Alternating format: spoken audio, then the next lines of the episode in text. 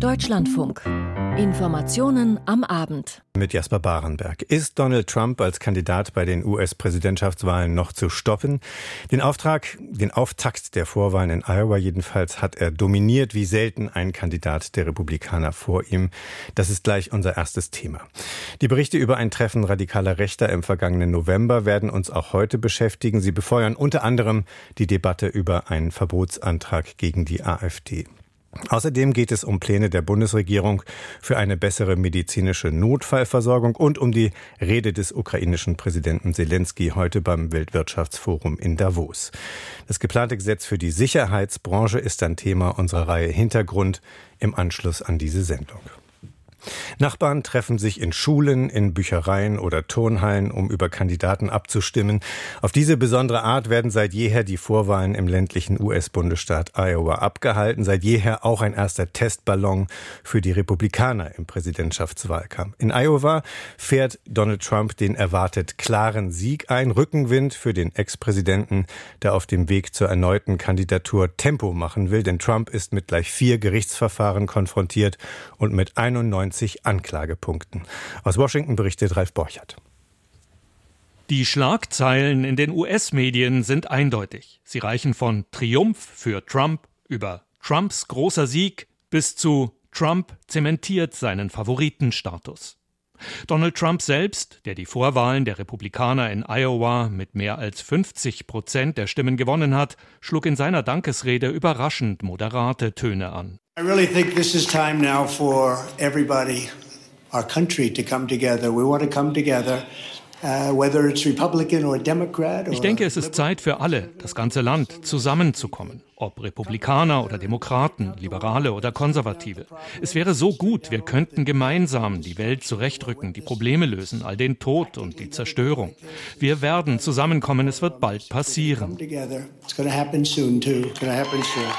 Trump wollte in diesem Satz offenbar klingen, als sei er bereits Präsident.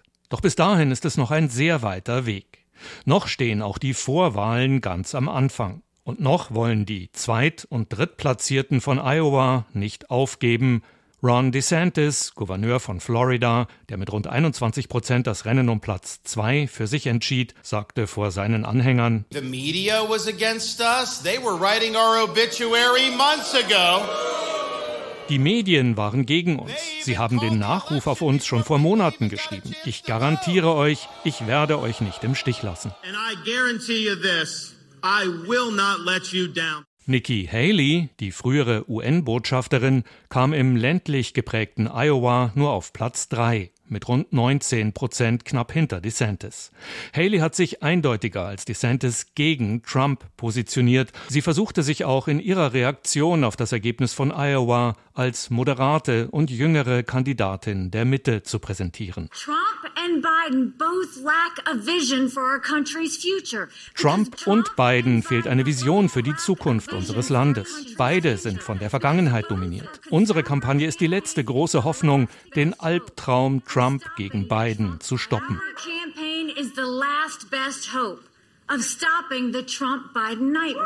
Bei den Republikanern setzt Nikki Haley ganz auf die nächste Vorwahl am Dienstag kommender Woche in New Hampshire. Dort liegt sie in Umfragen klar vor DeSantis und nur vergleichsweise knapp hinter Trump.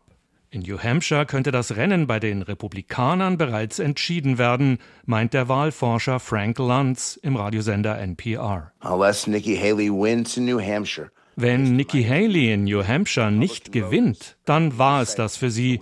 DeSantis hat ohnehin kaum mehr Chancen. Donald Trump wird dann als Kandidat feststehen. Ich glaube, wir werden in sieben Tagen wissen, wer der republikanische Präsidentschaftskandidat ist.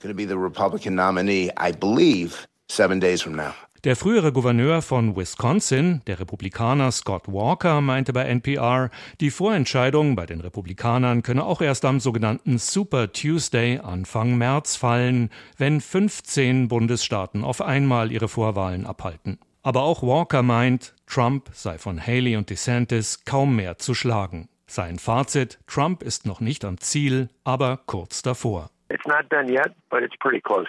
Ein Bericht von Ralf Borchert. Ein Angriff auf die Verfassung und den liberalen Rechtsstaat. In aller Schärfe verurteilen gleich sechs juristische Organisationen, was über das Treffen von rechtsextremen Unternehmern und AfD-Politikern in Potsdam bekannt geworden ist, darunter der Deutsche Anwaltverein und der Deutsche Richterbund. Gegen die berichteten Gedankenspiele über die Deportation von Millionen Menschen mit Zuwanderungsgeschichte sind Tausende schon auf die Straße gegangen. Weitere Kundgebungen sind geplant. Die Debatte in Berlin Berlin beobachtet für uns Nadine Lindner. Nach Tagen des Schweigens haben sich nun erstmals die Spitzen der AfD in Partei und Fraktion, Alice Weidel und Tino Kruppalla, vor Kameras zum Treffen von Potsdam geäußert. In der vergangenen Woche war bekannt geworden, dass AfD-Mitglieder, darunter der persönliche Referent von Weidel, an einem Treffen mit dem rechtsextremen Aktivisten Martin Sellner teilgenommen hatten. Weidel kritisierte nicht das Treffen, sondern die Berichterstattung. Es ist ein Skandal, wenn solche Machenschaften für eine Kampagne instrumentalisiert werden, die das Ziel verfolgt, privaten Meinungsaustausch zu kriminalisieren und unter Gesinnungskontrolle zu stellen. Weidel sagte, die Zusammenkunft sei keine Parteiveranstaltung gewesen, die AfD werde ihre Meinung zur Migration nicht ändern. Die AfD-Spitzen sahen heute also keinen Grund zur Kritik am Treffen mit Extremisten.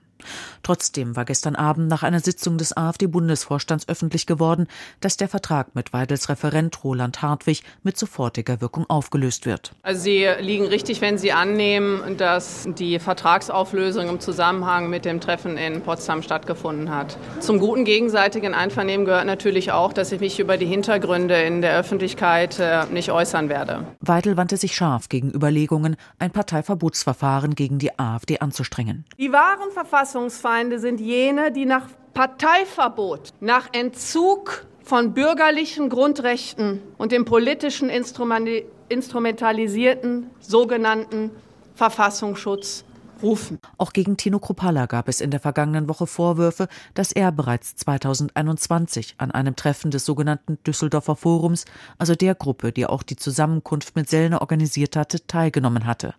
Kruppalla verwies auf sein Recht zur Persönlichkeitsentfaltung. Und von daher geht sie, wo ich mich privat mit wem auch immer treffe, ich sage es so deutlich, einen feuchten Kehricht an.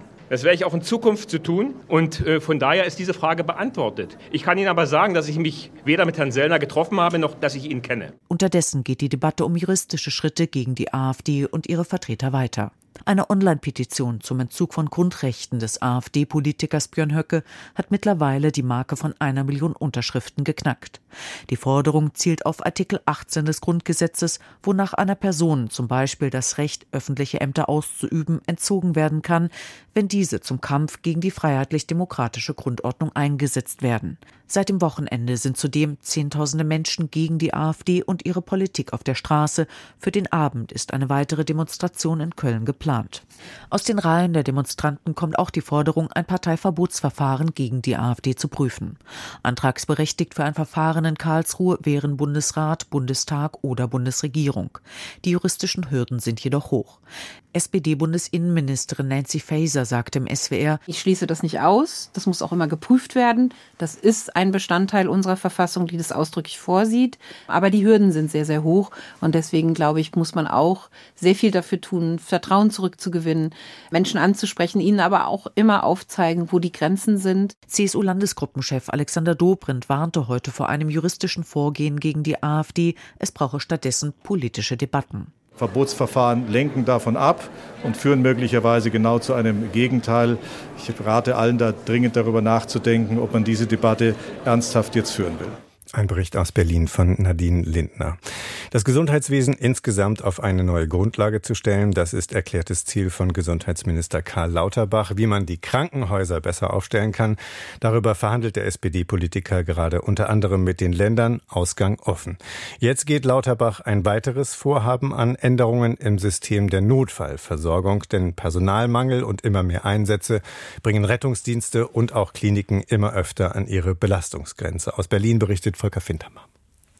Die Reform der Notfallversorgung ist ein weiteres Projekt, welches sich Karl Lauterbach als Gesundheitsminister auf die Fahnen geschrieben hat und für das er im vergangenen Jahr auch eine Kommission eingesetzt hatte, die Vorschläge erarbeiten sollte. Das Ziel soll eine gute und schnelle und vor allem angemessene Akutversorgung sein, die dort stattfindet, wo sie medizinisch sinnvoll ist. Denn aktuell suchen wohl viele Menschen die Notfallstationen der Krankenhäuser auf, obwohl das aus medizinischer Sicht eigentlich nicht notwendig wäre, sagt Karl Lauterbach. Schätzungsweise 25, 30 Prozent der Patienten, die in Notfallambulanzen der Krankenhäuser versorgt werden, könnten auch in Praxen versorgt werden oder sind gar keine Notfälle. Dem will Lauterbach jetzt, der Empfehlung der Expertenkommission folgend, mit sogenannten integrierten Leitstellen begegnen, in denen die aktuelle Notrufnummer 112 und die Rufnummer des ärztlichen Bereitschaftsdienstes 116 117 zusammengeschaltet werden und die eine gemeinsame Anlaufstelle bilden sollen, um gegenüber den Patienten eine Erstbewertung vornehmen zu können. Wenn wir das zusammenführen und machen das, was hier in Berlin schon gemacht wird, eine systematische, durch eine Software unterstützte Ersteinschätzung, dann kann ich bei jedem Patienten, der diese gemeinsame Nummer dann anruft, kann ich sofort sehen, das ist ein Notfall, der muss in die Notaufnahme oder das ist ein Patient, der muss jetzt gar nicht in die Notfallaufnahme und der kann dann telefonisch oder per Videokonferenz versorgt werden. So beschreibt Lauterbach den künftigen Idealfall, weil der telefonische Erstkontakt zugleich mit einer fachlichen Beratung durch Ärzte einhergehen soll. Das soll für einfachere Fälle bis hin zu einem Rezept und einer Krankschreibung möglich sein, etwa nach einem telemedizinischen Gespräch, ohne dass man überhaupt eine Praxis, geschweige denn die Notaufnahme aufsuchen muss. Somit also eine abschließende Behandlung eines Falles, der sonst möglicherweise dazu geführt hätte, dass man stundenlang in der Notaufnahme gesessen hätte und es gar nicht notwendig gewesen wäre. Das ist eine Riesenmöglichkeit, Geld zu sparen. Und Geld zu sparen ist neben der erhofften Optimierung der Versorgungsstrukturen auch ein ganz starkes Motiv des Ministers für diese Reform. Obwohl ein ähnliches Modell in Berlin bereits praktiziert wird, wo die Leitstelle der Bereitschaftsärzte mit der Berufsfeuerwehr bereits seit zehn Jahren vernetzt ist, was als Beispiel dienen kann, fehlen aus Sicht der Ärzte wohl noch wichtige Punkte in Lauterbachs Reformkonzept, wie Burkhard Ruppert, der Vorstandsvorsitzende der Berliner Kassenärztlichen Vereinigung, erläuterte. Die Beratung durch die Ärzte und die spätere Weiterleitung in die Kliniken oder Praxen funktionieren in Berlin zwar gut, aber sie werde noch nicht vergütet. Und es muss unbedingt so sein, dass wenn es jetzt weitere Überlegungen gibt, dass man sich sehr genau Gedanken darüber machen wird müssen, wie ist das Ganze abschließend zu finanzieren. An der Stelle, also den geplanten integrierten Notfallzentren, werde die Politik mehr Geld ausgeben müssen, bevor man sparen könne, um das System auch erfolgreich umsetzen zu können. Aus Berlin Volker Findhammer. Eine Woche lang haben Bauern ihre Proteste ins Land getragen, die Ampel aber bleibt dabei. Weitere Zugeständnisse will sie nicht machen. Morgen schon berät der Bundestag über den Plan, die Vergünstigungen beim Agrardiesel stufenweise abzuschaffen. Perspektiven für die Landwirtschaft wollen SPD, Grüne und FDP auf andere Weise schaffen. Vorschläge gibt es schon seit Jahren. Vor allem eine greift Minister Cem Özdemir von den Grünen jetzt wieder auf. Einzelheiten von Ann-Kathrin Büsker. Die Zahl der landwirtschaftlichen Betriebe in Deutschland ist weiter gesunken. Das teilte das Statistische Bundesamt mit. Sie lag im vergangenen Jahr bei etwa 255.000 Betrieben. Gleichzeitig wuchs die durchschnittliche Betriebsgröße. Immer mehr Land konzentriert sich in der Hand immer weniger Betriebe wie das Höfesterben gestoppt werden kann, wie die Landwirtschaft zukunftsfähig gestaltet werden kann. Die Ampelkoalition hat für Donnerstag einen Entschließungsantrag angekündigt, ein gemeinsamer Fahrplan für wirkungsvolle Maßnahmen. Zum Auftakt der Grünen Woche steht am Donnerstagmorgen die Agrarpolitik im Fokus einer Bundestagsdebatte. Wir werden diese Debatte zu einer allgemeinen Aussprache über die Politik der Bundesregierung machen, kündigte der Unionsfraktionsvorsitzende Friedrich Merz an. Sein Fokus weg von der Agrarpolitik. Dennoch hat die Union einen eigenen Antrag angekündigt. CSU-Landesgruppenchef Alexander Dobrindt unterstrich, dass die stufenweise Abschaffung der Agrardieselsubvention aus seiner Sicht gestrichen werden muss. Forderungen nach einer Tierwohlabgabe erteilte er eine Absage. Dass der Bundeslandwirtschaftsminister jetzt äh, fordert, die Lebensmittel zu verteuern mit einer neuen Abgabe.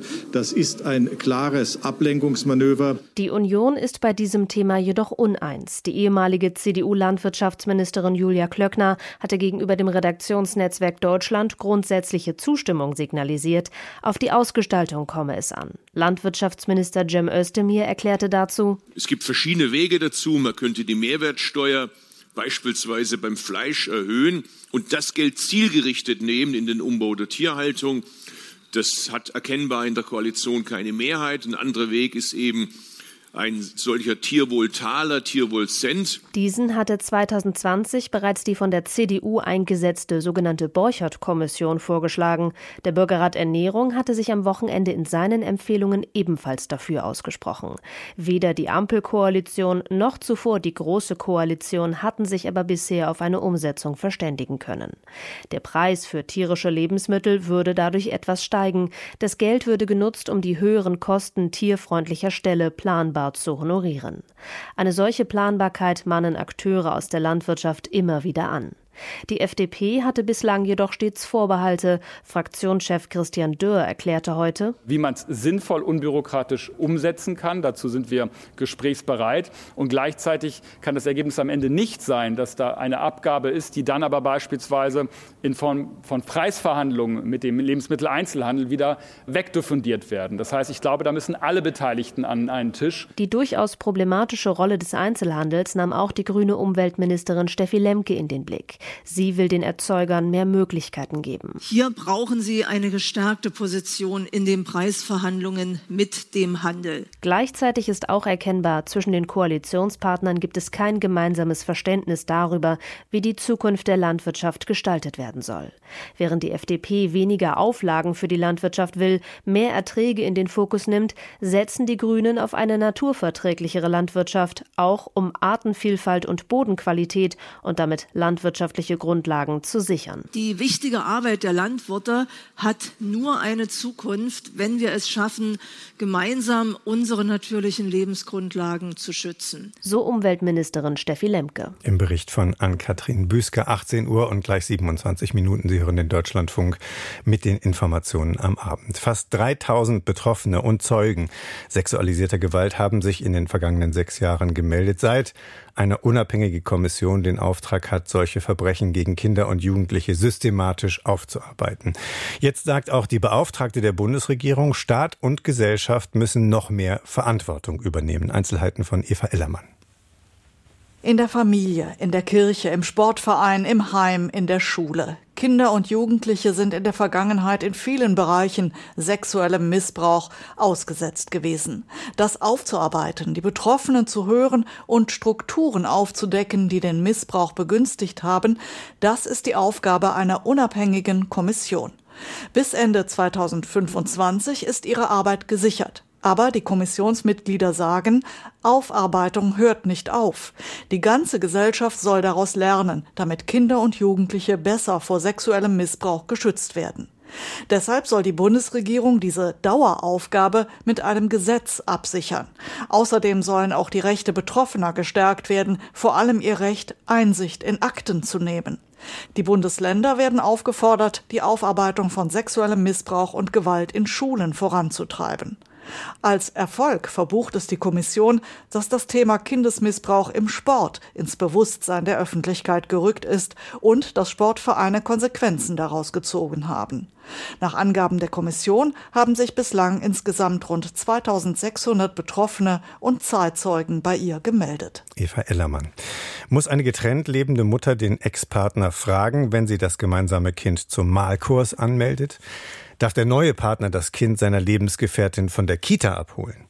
Auch um so ganz praktische Fragen geht es, wenn Justizminister Marco Buschmann sich daran macht, das Kindschaftsrecht und das Abstammungsrecht zu ändern. Es geht auch darum, bei Adoptionen und beim Sorgerecht Schritt zu halten mit einer veränderten Lebenswirklichkeit in vielen Familien. Einzelheiten dazu von Gudula Geuter. Einer der Gründe, warum sich die Ampel einst den Beinamen der Fortschrittskoalition gegeben hat, war die Gesellschaftspolitik, auch das Familienrecht. Heute, wo Justizminister Marco Buschmann die Eckpunkte für ein weiteres Segment dieses Familienrechts vorlegt, betont er, wir machen hier keine Revolution, aber wir machen eine Reform, die es vielen Menschen in unserer bunter gewordenen Lebenswirklichkeit leichter machen, Kinder zu erziehen, Eltern zu sein. Und das ist, glaube ich, eine gute Botschaft für viele Menschen in unserem Land. Die wohl weitestgehende Änderung betrifft die Partnerschaft von zwei Frauen, von denen eine ein Kind gebiert. Anders als bei heterosexuellen Paaren gilt da bisher nicht die Fiktion der Ehelichkeit.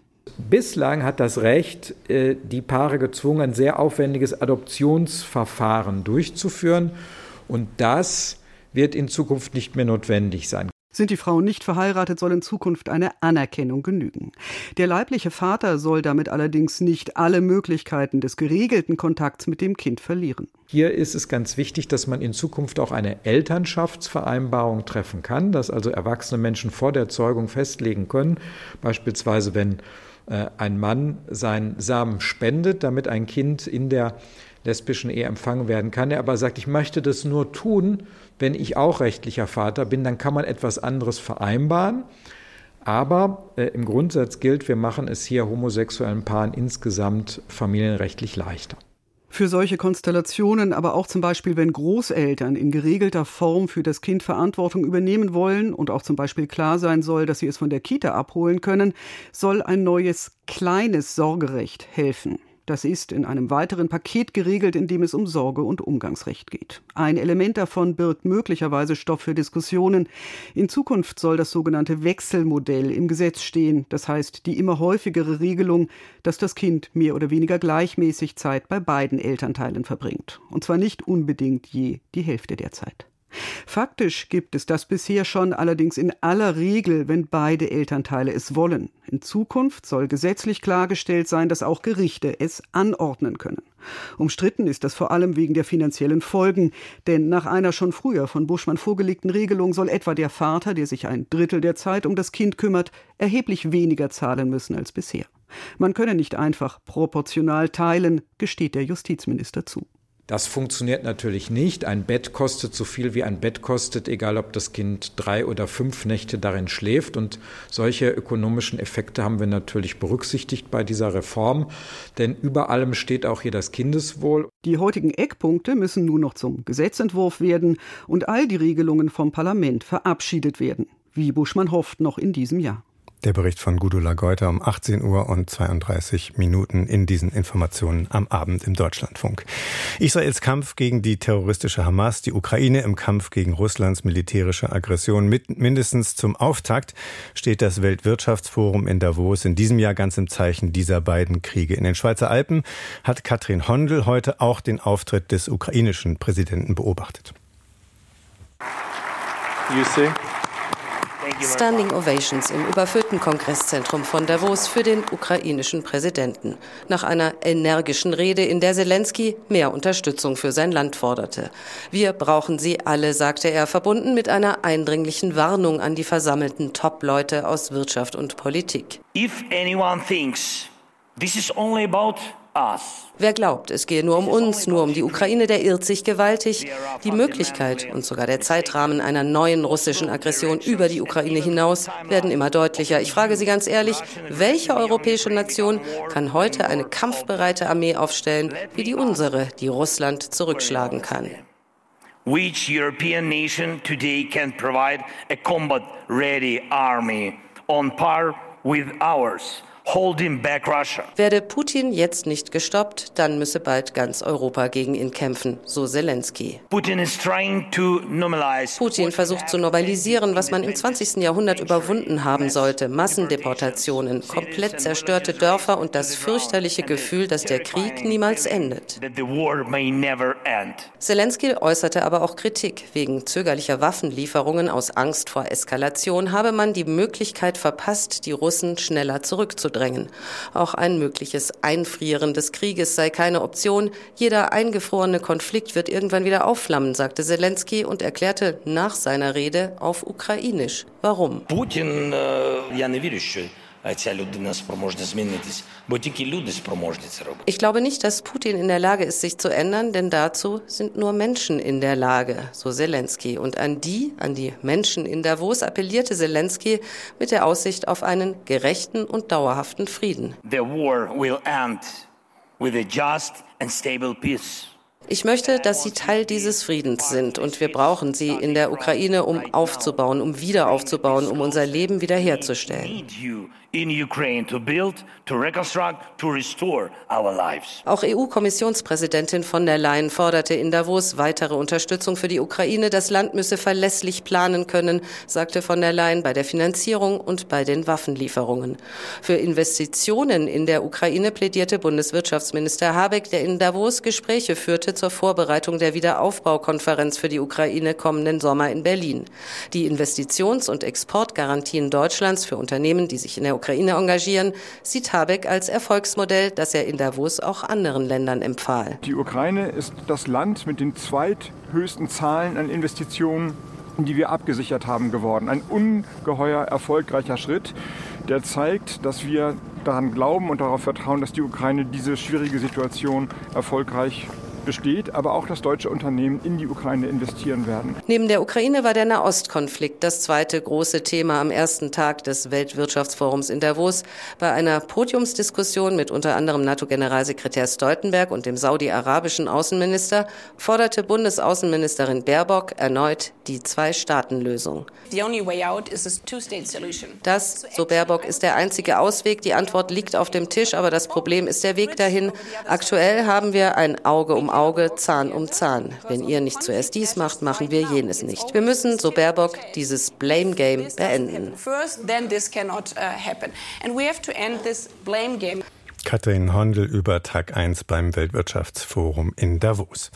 In Erbil im Nordirak und im Norden von Syrien sind in der vergangenen Nacht jeweils mehrere ballistische Raketen eingeschlagen, abgefeuert von Irans sogenannten Revolutionswächtern. Als Vergeltung für einen Terroranschlag vor knapp zwei Wochen, für den hatte die sogenannte IS-Miliz Verantwortung übernommen. Die Führung in Teheran allerdings zeigt jetzt mit dem Finger auch auf die USA und auf Israel. Der Iran schlägt zurück. Einzelheiten von Thomas Bormann.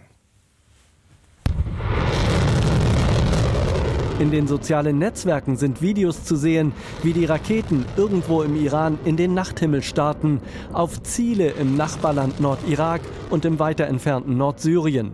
Dort, in Nordsyrien, habe man ein Quartier der Terrormiliz IS getroffen, hieß es aus Teheran. Der IS hatte sich zu dem Doppelanschlag in Kerman bekannt. Die iranische Führung behauptet, die IS-Terrormiliz fungiere nur als Söldner. Die wahren Drahtzieher der Anschläge seien die USA und Israel.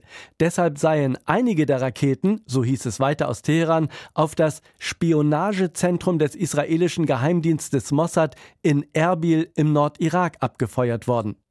Der Irak hat scharf gegen diese Angriffe aus dem Nachbarland protestiert und die Anschuldigungen des Iran als falsch bezeichnet. Durch die Raketeneinschläge seien vier unbeteiligte Zivilisten getötet worden.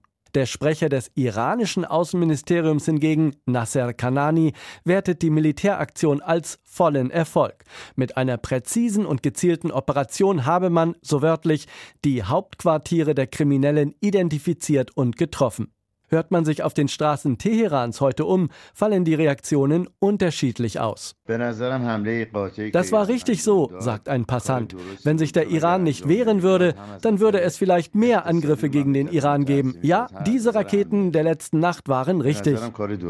Ein Ladenbesitzer hingegen winkt ab und sagt, ich glaube nicht, dass das iranische Volk irgendwas davon haben wird. Wir sind doch seit Jahrzehnten in militärische Scharmützel und in Wirtschaftskriege verwickelt entwickelt. Die Raketen, die das iranische Militär in der vergangenen Nacht abgefeuert hatte, haben eine Reichweite von 1200 Kilometern. Sie könnten damit theoretisch also auch vom Iran aus Ziele in Israel treffen, Tel Aviv oder Jerusalem.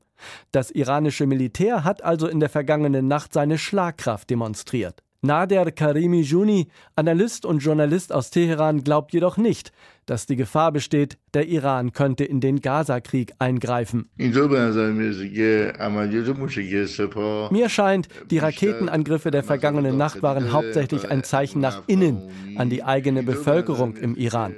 Es ist doch klar, die Kurden dort in der irakischen Region Kurdistan werden nicht auf diese Raketenangriffe antworten. Es wird keinen Gegenschlag geben gegen den Iran und damit auch keine Eskalation sagt der Journalist Karimi Juni in Teheran, die iranische Führung habe mit der Vergeltung für den Terroranschlag von Kerman Stärke zeigen wollen. Das Ziel habe sie nun erreicht, deshalb rechne er nicht mit einer weiteren Eskalation. Thomas Bormann berichtete am Ende dieser Informationen am Abend. Donald Trump gewinnt die erste Vorwahl der Republikaner in Iowa. Ein Thema ab 19.05 Uhr hier in den Kommentaren im Deutschlandfunk. Ein weiteres dann Israels Strategie gegen die Hamas. Große Ambitionen, aber kein Plan. Danke für Ihr Interesse an dieser Sendung. Mein Name ist Jasper Barenberg.